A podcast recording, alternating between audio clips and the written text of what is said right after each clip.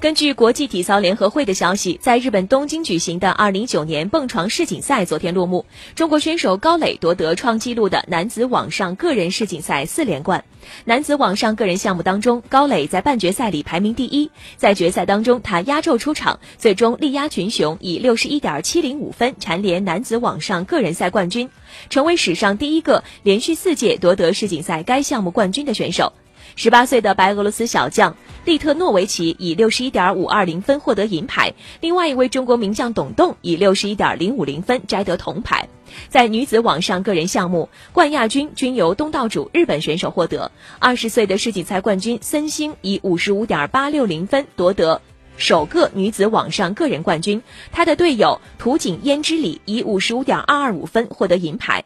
伦敦和里约奥运会的双冠得主加拿大名将麦克伦南以五十四点八二零分获得第三，中国选手黄燕飞以五十四点七零五分获得第四。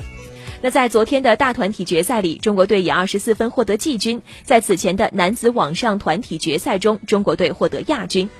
根据蹦床项目东京奥运会的资格体系，今年世锦赛男女网上个人前八名能为各队抢下一张奥运门票，剩下的男女各一个奥运资格需要通过世界杯赛累计积分产生。中国队通过本届世锦赛已经锁定了男女各一个奥运参赛资格。